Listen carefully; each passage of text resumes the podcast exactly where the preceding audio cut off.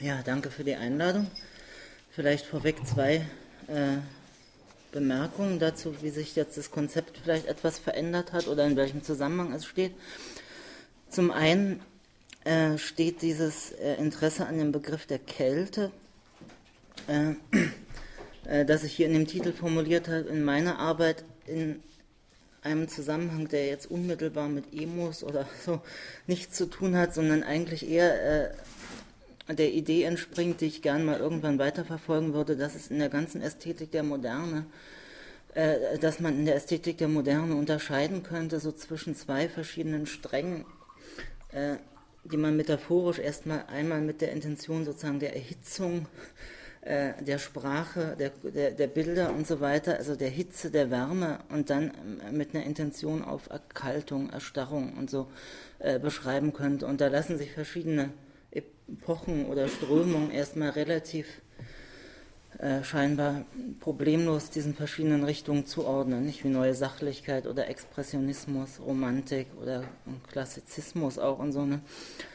Äh, und äh, wie diese beiden Strömungen, zum Beispiel bei Autoren wie Flaubert oder eben Baudelaire, die äh, ja auch für dieses Dandy-Thema in gewisser Weise wichtig sind, zusammenspielen oder sich konterkarieren, das äh, wäre sowas, was ich gerne mal untersuchen würde. Und aus dieser Perspektive äh, habe ich das jetzt so genannt.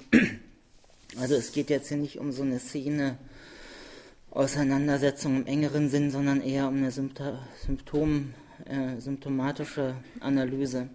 Zum anderen hat sich das Ganze jetzt doch etwas äh, stärker auf die Emos konzentriert, sodass ich den Teil zum Dandy eher frei vortragen werde.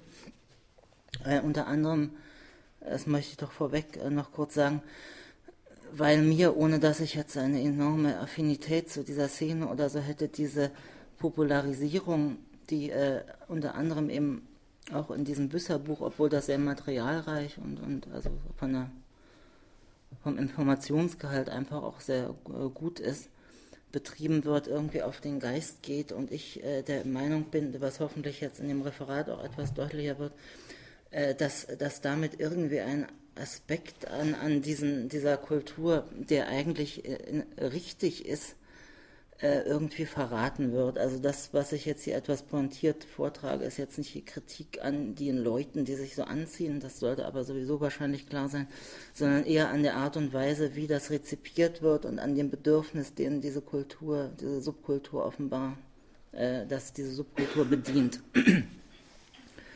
Äh, und äh, auch keine äh, Schimpferei gegen Martin Büsser, sondern eher Ausdruck ein bisschen der Enttäuschung, dass da jemand, der eigentlich in konkret so in den letzten Jahren auch immer noch zu den wenigen gehörte, die an deren Artikeln man sehen konnte, dass das nicht so ein, so ein einfach nur noch so ein Blatt für DKP-Senioren ist, äh, Sachen äh, inzwischen schreibt, die ich, äh, die mich einfach wundern und wo ich mich frage, woher das kommt, diese affirmative Begeisterung für Dinge, die man erstmal interpretieren müsste, bevor man sie lobt.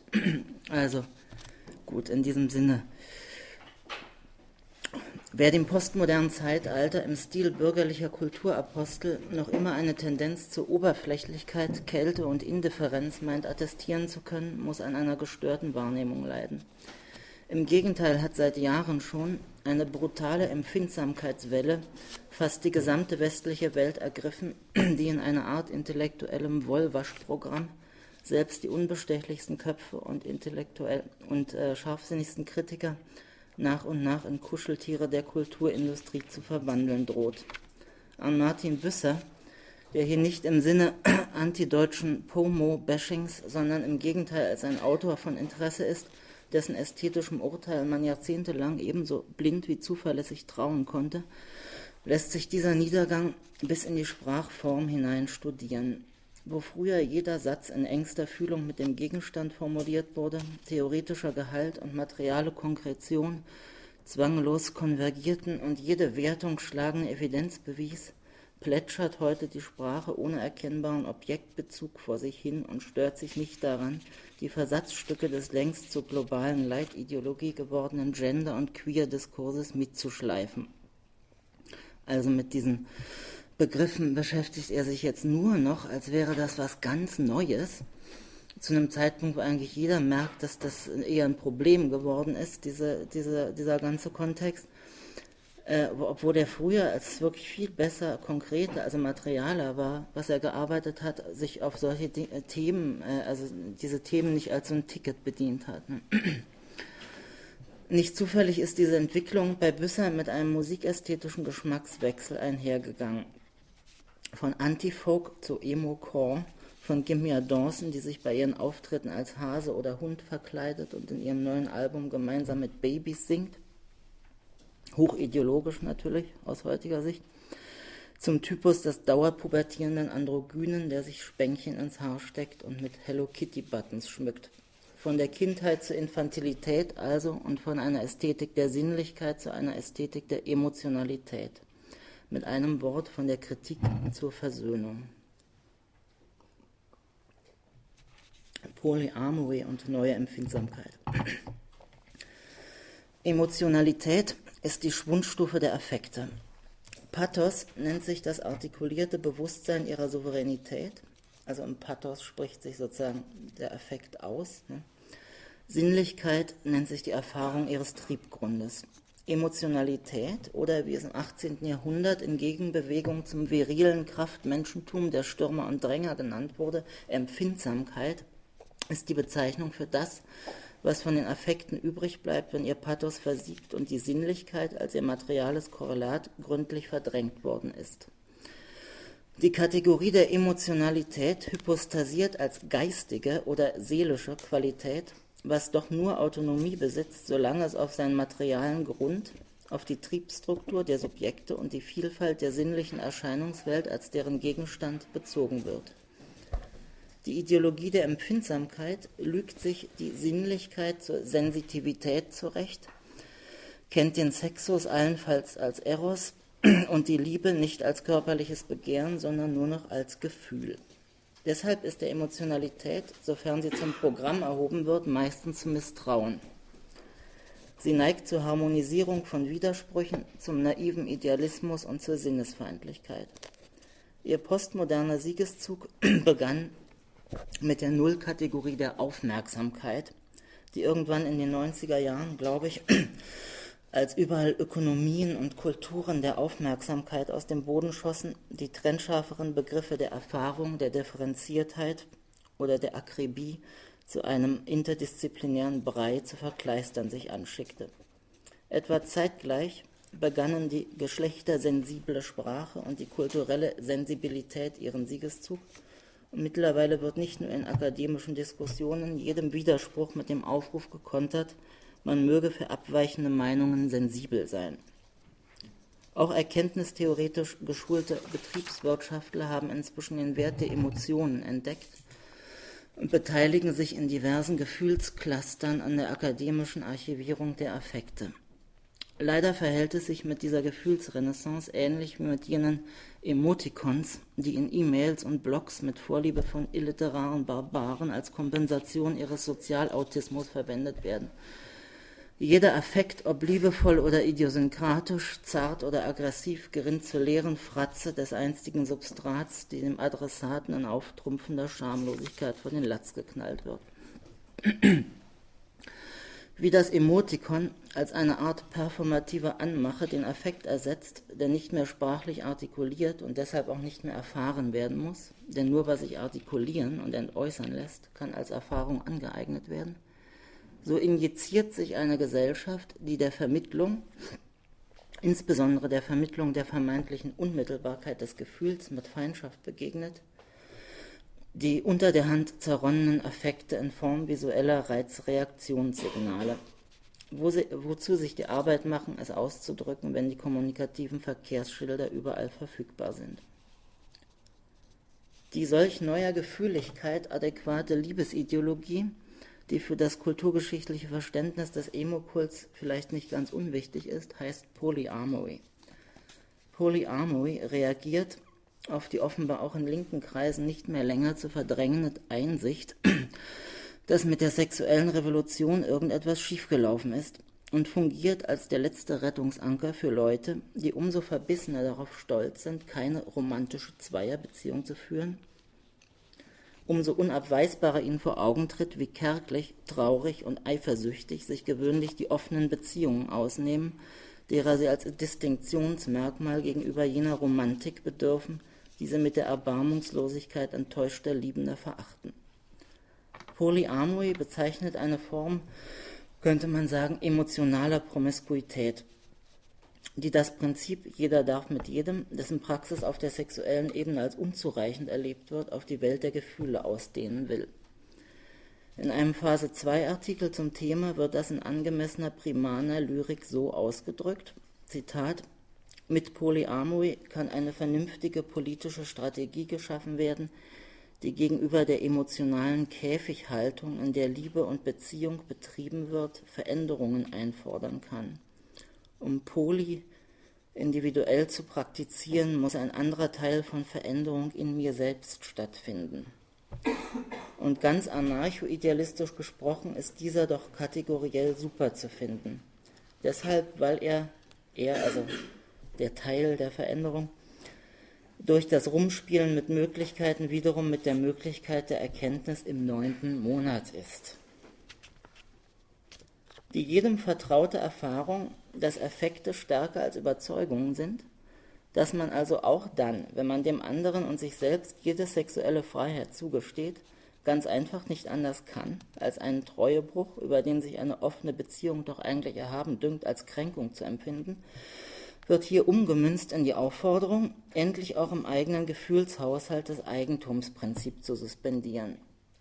Wie wenig der Verfasser selbst daran glaubt, dass dadurch alles besser werde, lässt sich an der Mischung aus hilfloser Abstraktion, Veränderung in mir selbst und schaler Witzigkeit mit dem neunten Monat ersehen, mit der er als muntere Kulturrevolution fingiert, was doch in Wahrheit eine Aufforderung ist, sich selbst und den eigenen Bedürfnissen im Namen des Kampfes gegen die emotionale Käfighaltung, die vegane Diktion ist verräterisch, Gewalt anzutun.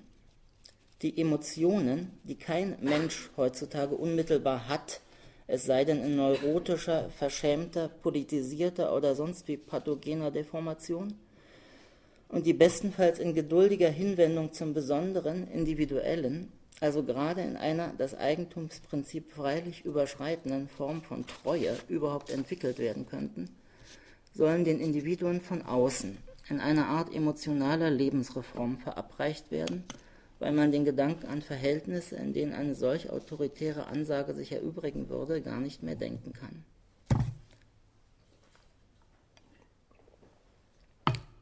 Emo, der empfindsame Mann.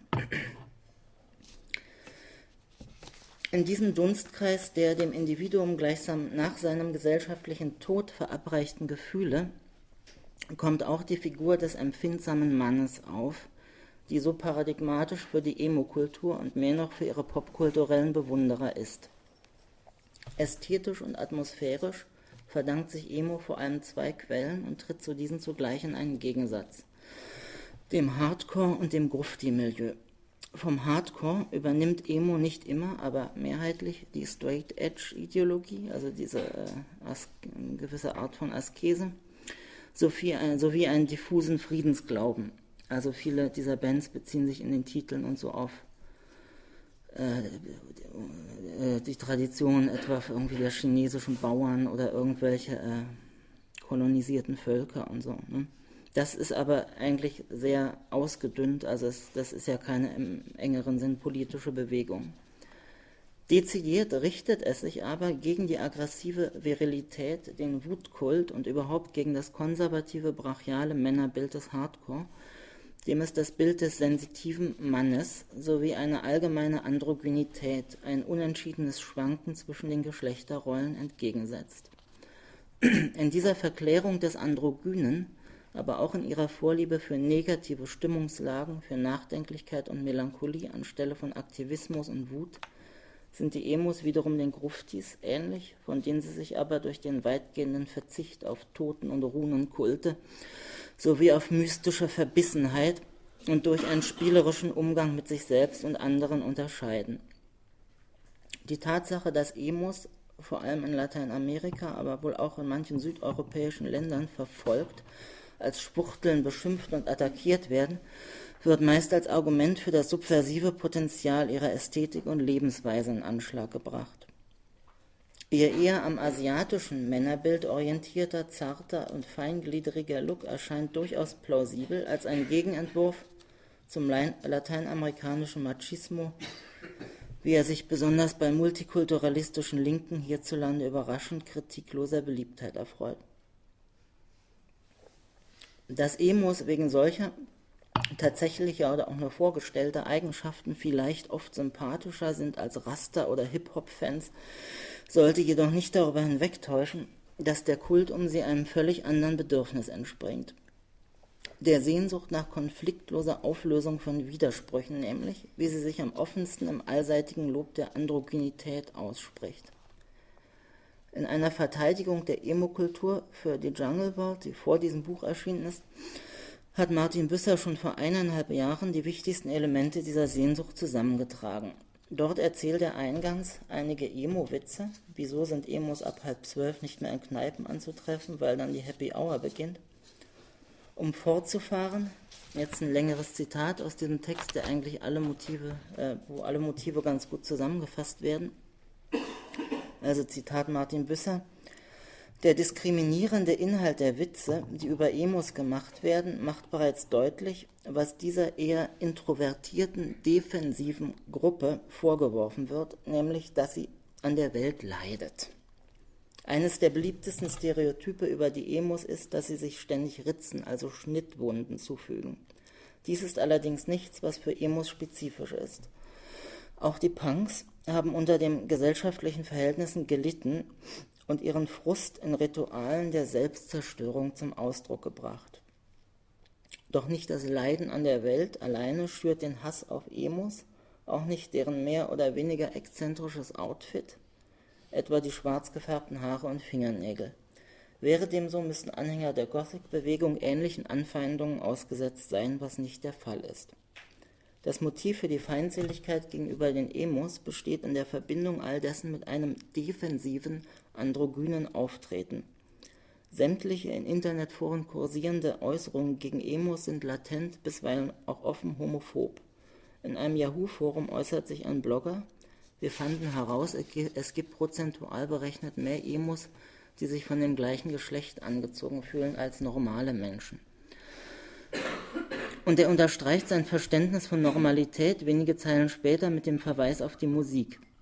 Emos denken auch, dass sie Rockmusik hören, das stimmt aber nicht, es sind nur möchtegern Rocker. In der Rockerszene sind diese Art von Lebewesen recht unbeliebt. Homosexualität ist nach Ansicht derer, die Emos hassen, etwas Defizitäres und damit genauso unecht wie die Musik, die von den Emos gehört wird. In dieser reaktionären Verknüpfung, die auf eine wie auch immer umrissene Normalität und Rockauthentizität beharrt, drückt sich die typisch männliche Angst vor Brüchen und Ambivalenzen aus, vor dem Ungenauen und dem Undefinierten, mit dem Emos spielerisch umgehen. Zusätzlich ist diese Angst an einen diffusen Hass auf alles Intellektuelle gekoppelt, was darin zum Ausdruck kommt, dass im Zusammenhang mit Emos stets von verwöhnten Müttersöhnchen-Gymnasiasten die Rede ist. Das Zusammenspiel von Androgynität, Weichheit und vergleichsweise hohem Bildungsgrad stellt für die Gegner ein Maximum an Bedrohung ihrer männlichen Hegemonie dar. Nun ist interessant, darauf komme ich noch, dass all diese Attribute, die er da ja völlig richtig eigentlich so aufzählt, eben eigentlich auf einen ganz anderen Typus verweisen, nämlich eigentlich so auf diese aristokratische Männerbild, was im Ästhetizismus und im Jugendstil sehr, sehr en vogue war. Darauf geht er aber in dem Zusammenhang erstaunlicherweise gar nicht ein, sondern er spitzt es zu auf diese Homophobie. Es ist schon eigenartig, wie hier aus der Diagnose der Diskriminierung einer Subkultur undialektisch darauf geschlossen wird, dass diese Gruppe unmittelbar und substanziell eben wegen ihrer Marginalität und ihres Leidens das er gleich vier, fünf Mal erwähnt wird, das gesellschaftlich Bessere vorstelle und dieses Bessere dann auch noch als Kampf gegen eine vermeintlich männliche Hegemonie an den kurrenten Gender- und Queer-Diskurs angedockt wird. Ganz abgesehen davon, dass es gerade in homosexuellen Subkulturen teilweise sehr aggressive Formen männlicher Hegemonie und in schwulen, lesbischen, transgender und sonstigen bunten Milieus einen geradezu habitualisierten Hass auf introvertierte Menschen gibt, bleibt die Frage, was Leiden und Defensivität, die hier gleich mehrfach als positive Attribute angeführt werden, denn zu einer derart wünschenswerten Haltung machen soll. Zumindest in weiten Teilen des Punk jedenfalls waren die Rituale der Selbstzerstörung, wie immer man diese bewerten mag, nicht einfach Ausdruck von Frust und Leiden, sondern durchaus auch von Selbstbewusstsein, also von einer sich vorerst nur destruktiv artikulierenden Widerständigkeit. Gerade gegenüber diesem Vorschein von Autonomie, der sich auch in der Wut des Hardcore kundtut, erweist sich der defensive, introvertierte Charakter der Emo-Kultur eher als fragwürdig werden doch hier Eigenschaften, die menschlich zweifellos angenehmer sind als Dauergrinsen und Aggressivität, die gesellschaftlich aber ohnmächtig bleiben müssen, wenn ihnen jeder Begriff emphatischer Selbstidentität abhanden kommt, als Erscheinungsform einer begrüßenswerten neuen Innerlichkeit abgefeiert. Dass dem Leiden an der Welt bzw. den gesellschaftlichen Verhältnissen dabei längst jeder konkrete Objektbezug abhanden gekommen ist, von solcher Totalität des Leidens aber wiederum kein kritischer Begriff existiert, wird bei aller angestrengten Bemühung, die Emos für den Kampf gegen Homophobie in Dienst zu nehmen, überhaupt nicht mehr wahrgenommen. Ähnliches gilt für den seltsam vagen Status, den die Sexualität im popkulturellen Emo-Diskurs einnimmt und der durch die dummen Witze über verwöhnte Muttersöhnchen-Gymnasiasten ungewollt ziemlich präzise umrissen wird. Sexualität nämlich artikuliert sich in der Emo-Ästhetik. Darin steht sie ziemlich bruchlos in der Tradition des Ästhetizismus und des Jugendstils, primär als ätherisches, irgendwie vergeistigtes Vermögen, also ganz nach Maßgabe des Emotionalitäts- und Empfindsamkeitsdiskurses, in dessen Rahmen die Emos gleichsam als entbrutalisierte, verinnerlichte Punk-Sensibelchen figurieren. Im Gegensatz zur brachialen Körperästhetik in Teilen des Hardcore und Punk, die nun ganz bestimmt nicht sympathisch ist, wird Sexualität damit zwar durchaus als etwas Problematisches, Fragiles, im einzelnen Individuum Unausgetragenes wahrgenommen, jedoch zugleich als seelischer, jedenfalls weitgehend entsinnlichter Impuls, in den sich das Emo-Ich ebenso ziel- wie folgenlos vergrübeln darf. Die psychische Disposition, die dieser Haltung entspricht, ist tatsächlich, auch darin ähneln die Emos der Sohnesgeneration der Wiener Moderne mit ihrem Kult des Narzissmus und ihrer Feier der Unproduktivität, eben jene Disposition der zu spät gekommenen Erben, nicht so wird das bei Hofmannsthal programmatisch formuliert, die die Hinterlassenschaft ihrer Eltern weder antreten können noch wollen, aber auch unfähig zur Spontanität des Neuanfangs sind. Diese Problematik, die gewiss weniger individuelle als gesellschaftliche Gründe hat, wird ignoriert, wenn man sich wie Büsser haltlos darüber begeistert, die Emos seien, Zitat, ein scheuer, aber wirkungsloser Widerhall des alten Verständnisses von Jugend und Subkultur. Wirkungsvoller Widerhall.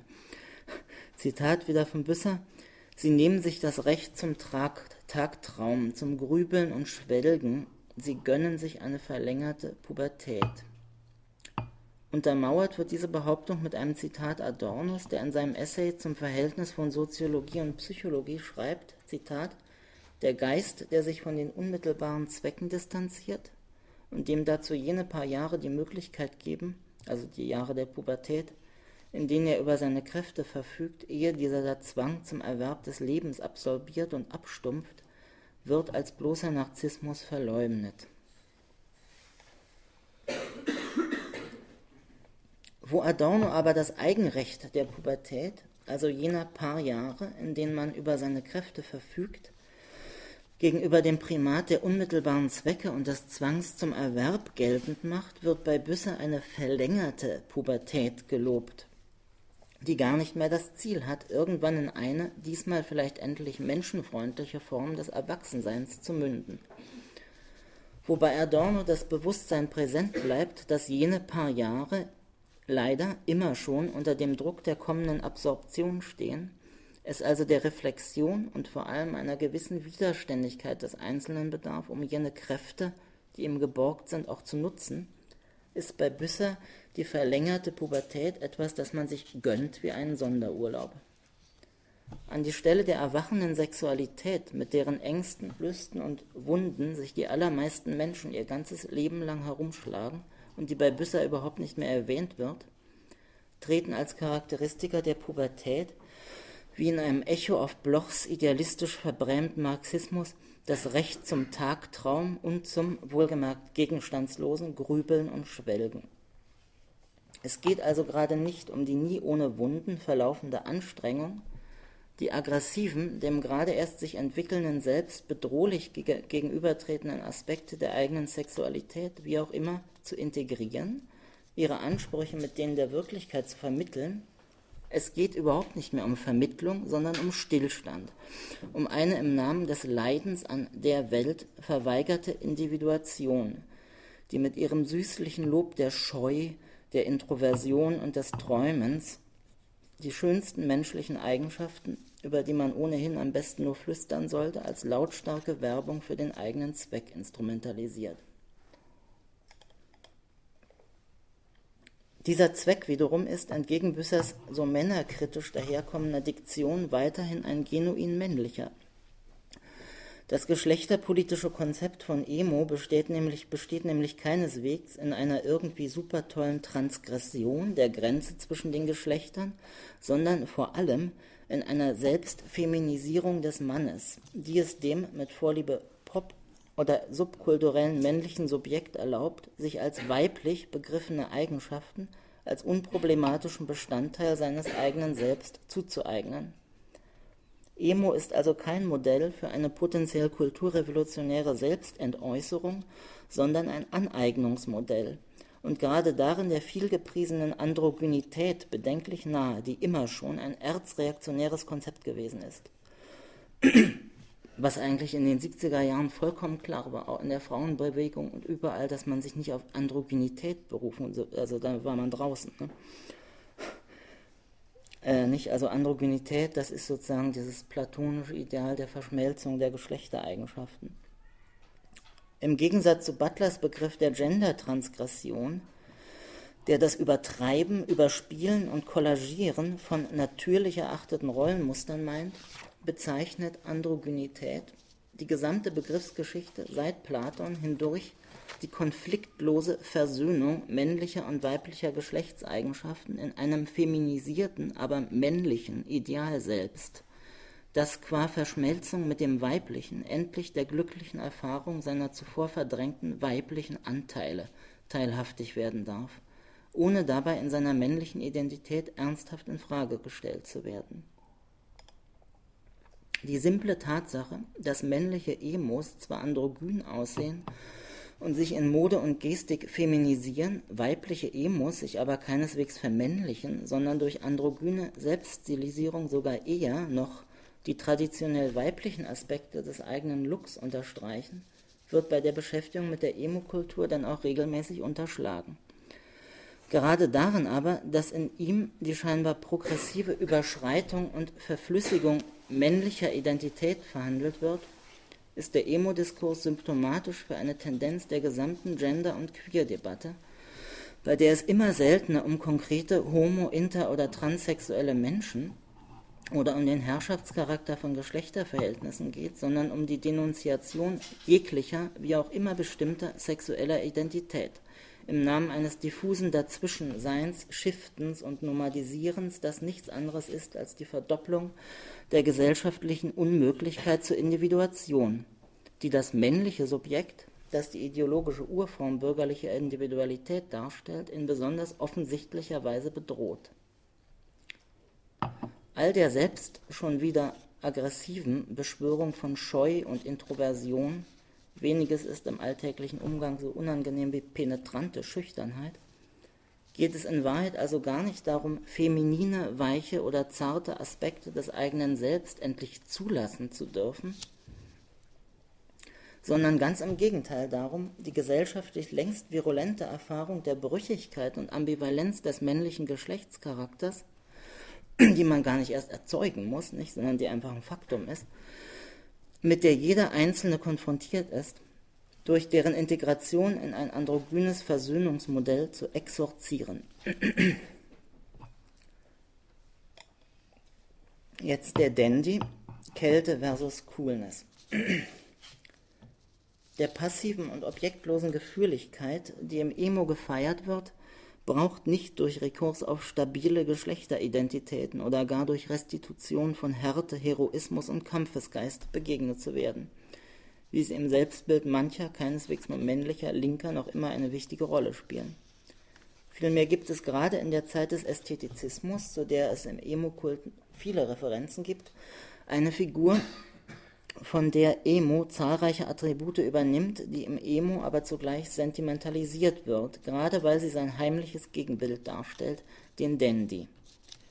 Wie der Emo ist auch der Dandy zu verstehen als Antwort auf die antizivilisatorischen Zumutungen unmittelbarer Brutalität und Rohheit sowie auf ein viriles, sich im eigenen Heroismus bespiegelndes Männerbild. Wie der Emo unterminiert der Dandy die starren Geschlechtergrenzen und hat zu diesem Zweck ein Repertoire von Modeaccessoires, Gesten und Distinktionsmöglichkeiten entwickelt. Auch die Tendenz zur Selbstzurücknahme, zur Introversion, zum Verzicht auf, auf Gefühlsausbrüche und Pathos ist beiden nah und schlägt sich in vielen Affinitäten der Körpersprache und der Kleidung nieder. Also vor allem in dieser Neigung zum Dunklen, Gedeckten und so. Ne? Obwohl es da wesentliche Unterschiede auch gibt.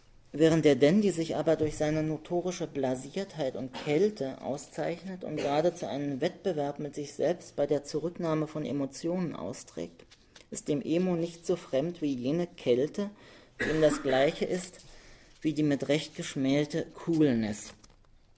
Und da äh, möchte ich jetzt einfach mündlich ein paar Sachen nachtragen über diesen Unterschied von Coolness und Kälte, denn diese Emo-Kultur wird unter anderem darum offenbar auch so ernst genommen oder wichtig genommen, weil sie eben diesen coolen Gestus, nicht der in unterschiedlichen Jugendmilieus äh, und auch sonst sich ja tatsächlich auf breiter Front durchsetzt, scheinbar konterkariert. Und mir scheint, dass man aber mit dieser Unterscheidung von Coolness und, also, und Kälte, also dieser Kälte des Dandys, genau zeigen kann, worin die Schwäche dieser, dieser Emotionalitätskultur besteht. Nicht nämlich, weil der Dandy ja sozusagen nicht cool, nicht cool ist in diesem Sinne, äh, wie das heute begriffen wird, äh, sondern also Coolness heißt ja eigentlich, dass man in seinem ganzen Sozialverhalten eben nicht nur sich abhärtet, sondern in der Abhärtung auch vollkommen flexibel ist. Ne? Also sich ständig neuen Kontexten anpasst, sich von nichts überraschen lässt, äh, demonstriert, dass man sozusagen schon als Jugendlicher so abgebrüht ist, wie man es als Erwachsener vielleicht, wie anderes als Erwachsene nie werden. Und äh, dieses Moment der Selbstabhärtung und Selbstpanzerung, das also gerade so auch in der, äh, unter arabischen Jugendlichen und von da aus dann aber eigentlich auf, auf die gesamte Jugendkultur und auf den Schulhöfen und so mittlerweile eigentlich Norm ist und tatsächlich zu übelsten Diskriminierungen führt. Und aus der Perspektive wäre diese Emotionalität natürlich erstmal zu ver, äh, verteidigen. Äh, gerade diese Art von Kälte ist aber eben nicht in einzusetzen mit der Kälte, die der Dandy repräsentiert und die gerade im deutschen Raum äh, immer fremd geblieben ist. Nicht? Also es gibt in Deutschland ja viel stärker als sonst äh, in Europa eine ein, ein Skepsis und regelrechten Hass gegen diese Art von Kälte, ne? also die als Zeichen von Entfremdung, von, von Oberflächlichkeit oder eben Blasiertheit, wie das bei Georg Simmel in dem Aufsatz über die Großstädte und das Geistesleben noch eher negativ heißt, gedeutet wird.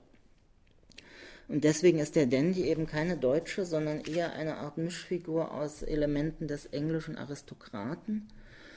Nicht in der englischen Literatur, in der angloamerikanischen Literatur spielt er früh eine Rolle und dann äh, eine französische äh, Figur. Ne?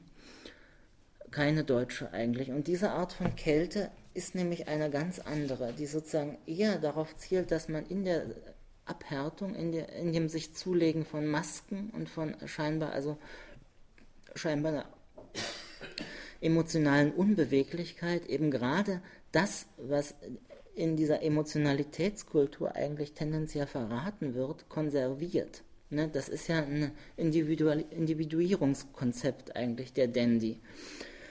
Nicht, also das möchte ich an drei Aspekten versuchen zu zeigen, vielleicht auch ein bisschen zu belegen. Äh, einmal, die auch schon vorgekommen sind, einmal an dem Verhältnis zum Schmerz und zu Leiden, dann an der Maskerade, also an der am Geschlechter, auch am Spiel mit Geschlechterrollen und der Sexualität und dann am Verhältnis zu ästhetischer Produktivität. Diese drei Punkte hängen auch zusammen. Wesentlich für den Dandy, wie man das in den Schriften von Baudelaire und auch Oscar Wilde eigentlich programmatisch formuliert findet, ist eben nicht eine Selbstabhärtung im Sinne von einer Brutalisierung, nicht, die jetzt nun nicht begriffen wird als äh, Barbarisierung, sondern sozusagen als Zurichtung des Selbst zu so einem äh, ständig aktiven Körperpanzer oder so. Darum geht es da überhaupt nicht, sondern es geht um eine Selbstabhärtung, die eben den Schmerz eigentlich als Grundlage hat. Nicht? Also das findet man in den, also bei Baudelaire ganz offensichtlich, in den Gedichten und in den Äußerungen von äh, Oscar Wilde, ich hätte das jetzt gar noch ein bisschen ausgeführt, aber dazu bin ich irgendwie nicht mehr ganz gekommen, über Mode und Kleidung und Maskerade und so immer ganz stark diesen Gedanken, dass das eigentlich nicht sowas ist wie eine Panzerung, sondern eher eine Art von Schutzhülle, hinter die sozusagen Leid- und Schmerzerfahrungen, die man gerade eben durchmacht und erfährt, sich verbergen können. Also das ist eigentlich eine Form der, der Ausdifferenzierung auch von der in das eigene Körper selbst sozusagen zurückgenommenen Intimsphäre und einer prinzipiell als feindlich und bedrohlich oder zumindest unheimlich wahrgenommenen Öffentlichkeit. Und damit natürlich eine genuin auch moderne Figur. Nicht? Also der Dandy ist ja viel stärker als diese Emos eine urbane Figur. Also das ist eigentlich der Dandy, der Flaneur und so, das sind eigentlich Großstadtwesen. Ne? Und äh, das ist ganz wichtig, dass sozusagen diese Maskerade sozusagen die Schmerzerfahrung oder die Fähigkeit zur Erfahrung von Leiden und auch zur Anteilnahme nicht einfach negiert, sondern sozusagen zurücknimmt in die Sphäre des Unsichtbaren. Ne? Und damit wird das aber auch gerade gewahrt, diese Fähigkeit. Also es geht hier gerade nicht um Tilgung dieser Erfahrung, sondern um eine Auseinandersetzung damit, aber eben nicht in dieser Weise des Ausagierens und Zulassens und so, nicht wie die äh, Worte dann immer heißen in Verbindung mit dieser Emo-Kultur, sondern eigentlich in einer Abkapselung, in einer, in einer Art Gefrieren dieser Schmerzerfahrung.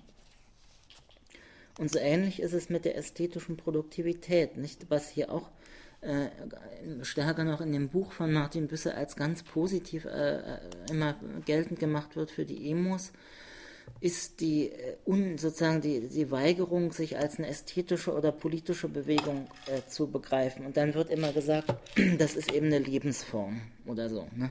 Als ob sozusagen diese Aufhebung der Grenze zwischen Alltag, Kunst, Politik da sozusagen immer schon realisiert ist.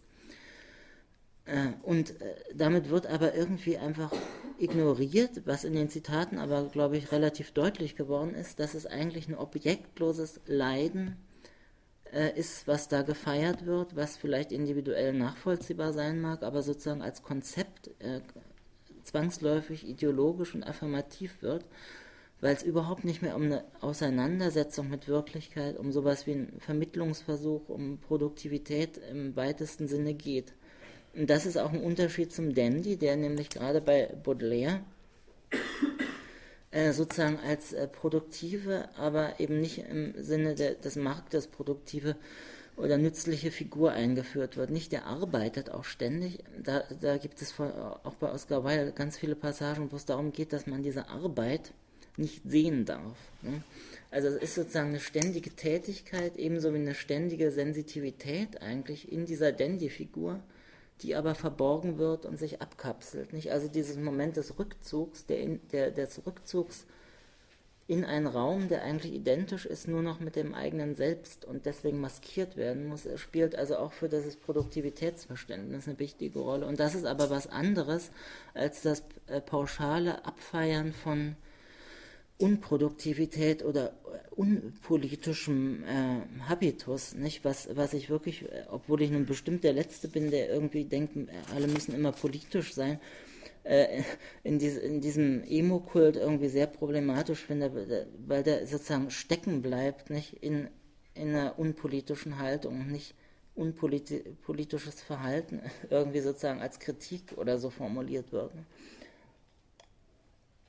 Und der dritte Punkt, der vielleicht der interessanteste ist, äh, dieses Verhältnis von Maskerade, Geschlechterrollenspiel und Sexualität ist eben im Dandy, beim Dandy und seiner Gegenfigur. Seine, der Dandy hat ja im Gegenteil zum Emo eigentlich, würde ich sagen, wirklich sozusagen eine gleichberechtigte Gegenfigur, nämlich diesen Vamp, ne, der in der Zeit auch aufkommt. Und das ist sozusagen die Dandy-Frau, ne, die ähnliche Attribute hat, Kälte, äh, Selbstherrlichkeit, eine gewisse Dämonie, aber gleichzeitig eben auch dieses Moment der Verführung, was der Dandy auch hat.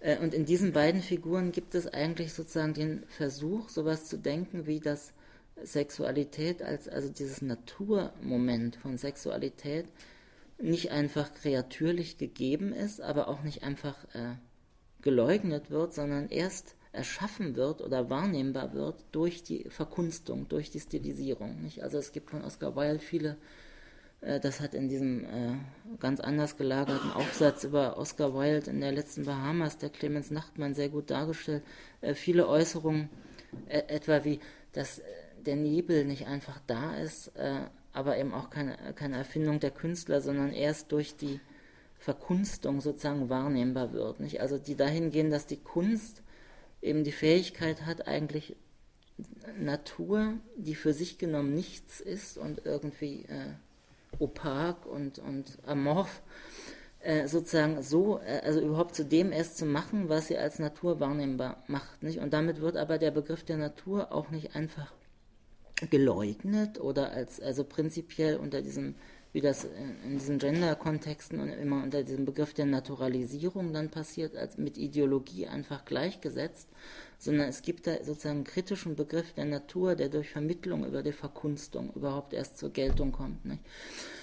Und äh, deswegen spielt dieses, dieses Moment eigentlich einer wirklich, also äh, selbstherrlichen, muss man schon sagen, Sexualität, sowohl in der Figur des Dandy wie beim Ramp, die ja nicht einfach nur Projektionsfiguren sind, natürlich keine realen Personen, aber auch nicht einfach nur Projektionen, sondern in denen schon sich ein bestimmter kritischer Gehalt auch sedimentiert, so eine wichtige Rolle. Nicht? Also bei dem Dandy ist es ja sozusagen gerade diese Feminisierung, also das Tilgen sozusagen des, des genuin Männlichen in diesen Zügen, was diese Attraktionskraft verstärkt. Ne? Und bei dieser Figur des Wamp ist es eigentlich gerade die Stilisierung der Frau zum eben, zum, also die aggressive, sozusagen, also männliche Züge gewinnt, also Autonomie, Selbstherrlichkeit, Selbstbewusstsein, äh, auch eine gewisse Art von Arroganz und so, die, die diese Attraktivität dieser Figur ausmacht. Ne? Und das ist etwa auch in diesem Typus der femme fatale, die um die Jahrhundertwende so wichtig ist, gerade das Moment, was sie über eine bloße Projektionsfigur eigentlich erhebt. Ne? Dass das Figuren sind, die natürlich irgendwie dann, äh, deren Verführung immer als Bestrafung gedacht wird und die eingebunden sind in so eine bestimmte moralische Logik, die aber trotzdem auf sowas verweisen wie eine eine Inkommensurabilität oder Eigenständigkeit dieser Figur, die sich nicht subsumieren lässt einfach unter irgendwas. Und diese, diese Affinität dieses Moments der Stilisierung, der Maskerade und so gerade zur Individualisierung, also dass das gerade Individualität nicht tilgt, sondern befördern kann, äh, wie das in dem ganzen Modediskurs so um die Jahrhundertwende bis in die 20er Jahre ganz wichtig ist, nicht? wo Mode nie einfach begriffen wird als etwas, womit man sich irgendwie kommod machen kann oder so, sondern immer als eine praktische Methode sozusagen, um sich so zu machen, wie man sein will. Also schon als Individualisierung. Die äh, zeichnet gerade den Dandy aus, während ich bei diesen Emo-Diskursen, also zumindest äh, bei der Diskussion um diese Figuren, den Eindruck habe, dass es da viel stärker um eine Art von subkultureller Kollektividentität geht, wie man schon sieht daran, dass eigentlich diese Geschlechterfiguren, also männliche und weibliche Figuren, sich eher angleichen und die Grenze einfach sozusagen verwischt wird, als um Individualität. Nicht? Und deswegen finde ich, dass dieses Moment der Kälte, das also in, die, in diesem ganzen Dandyismus so wichtig ist, gerade als, als äh, Symptom sozusagen einer gesteigerten Sensibilität, also in dieser ganzen Emo-Kultur irgendwie rückgebaut würde. Man kann sagen, das wird sozusagen wirklich also sentimentalisiert oder eben, ja, erhitzt in diesem schlechten Sinne, also dem soll wieder eine unmittelbare Authentizität oder so abgewonnen werden, die in dieser Figur des Dandy gerade ad absurdum geführt war. Äh, und damit das jetzt nicht so aussieht am Ende, als würde es jetzt hier sozusagen darum gehen, einfach zwei Figuren gegeneinander auszuspielen, möchte ich vielleicht nochmal eine dritte einführen, allerdings nur ganz kurz und äh, viel kann man dazu jetzt nicht sagen, das wäre ein anderes Thema. Nochmal im Blick auf die, den Anfang äh, nämlich diese, diese, diesen Typus, von dem Martin Büsser sich also scheint mir tatsächlich verabschiedet hat, äh, der mit dieser Anti-Folk-Bewegung äh, identifiziert wird, also diese Leute, die sich Slacker nennen, ne? Äh, oder die, diesen, diesen Typus, den jemand wie Kimia Dawson verkörpert, wo äh, man sagen kann, dass da dieses Moment der Kälte, der Maskerade und so gar keine Rolle spielt, nicht, sondern diese Verkleidung, also Kimia Dawson äh, verkleidet sich äh, immer als Tier so oft auf der Bühne. Und äh, als sie noch in dieser Gruppe gespielt hat mit den Moldy Peaches, haben sich die alle irgendwie auch verkleidet. Nicht? Der Adam Green als Robin Hood. Und äh, es gab da so auch aus Kinder, also aus der Kindermythologie entnommene Figuren, aus denen die sich, zu denen sie sich sozusagen stilisiert haben.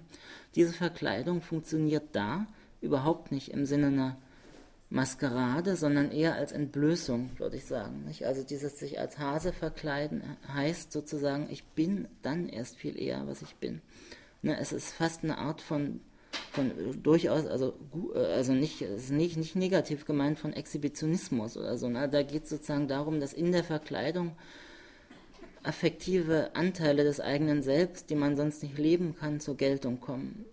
Nicht? Also das ist dann sozusagen nochmal ein Gegenbild natürlich zu der Rolle, die Maskerade und Verkleidung und so im Dandyismus spielen. Also es gibt eigentlich wenig in der Populärkultur, was weniger Dandy-mäßig ist jetzt als diese äh, so Kimia Dawson oder so. Ne? Also das nur, um darauf hinzuweisen, dass es jetzt hier nicht darum geht, jetzt diesen Kältekult jetzt hier äh, einfach sozusagen als Gegenmodell zur Geltung zu bringen, sondern man muss vielleicht eher sehen, dass es verschiedene Figuren aus verschiedenen Kulturzusammenhängen sind. Nicht? Dieser Dandy ist eine europäische Figur, aber keine deutsche, sondern also eine angloamerikanisch-französische eigentlich. Und das, was Antifolk repräsentiert hat, ist und sich sehr stark, also eigentlich wirklich in einer ganz euphorischen Weise so auf die, diese Gründungsvorstellung von Amerika bezieht, ne? dass jeder immer sein Glück machen kann und so weiter. Sie zitieren auf ihren Schallplatten äh, hinten auch einmal ganz positiv Winston Churchill, also so eine, so eine äh, äh, individualistisch äh, li äh, ja, liberale Selbstverwirklichungsvorstellung da aus der Autobiografie von Winston Churchill, auf die sich da zwar durchaus irgendwie witzig, aber schon ernsthaft bezogen wird. Ne? Und das äh, ist, ist natürlich ein genuin amerikanisch. Ne? Und äh, wenn man diese Konstellation, über die mal näher nachdenken würde, also über diesen Typus von Antifolk, äh, der auch mit diesem amerikanischen Typus des Vagabunden und so natürlich viel zu tun hat.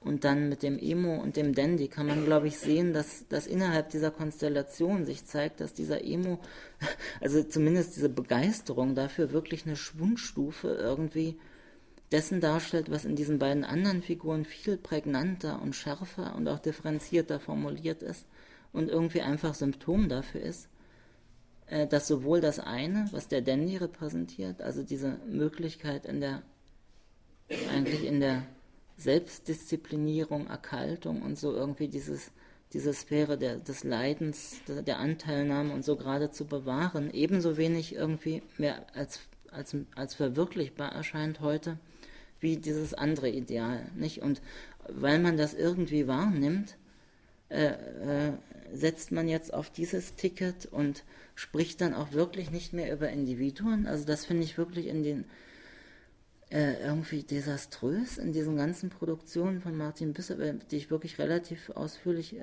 immer gelesen habe. Nee, es gab in einem der letzten Konkrethefte so einen äh, eigentlich auch gegenstandslosen Text mit dem Titel Wie sexy ist die Linke, wo es äh, immer darum geht, um diese, diese, eigentlich, wo es auch nicht um Sexualität geht, sondern nur um Mode.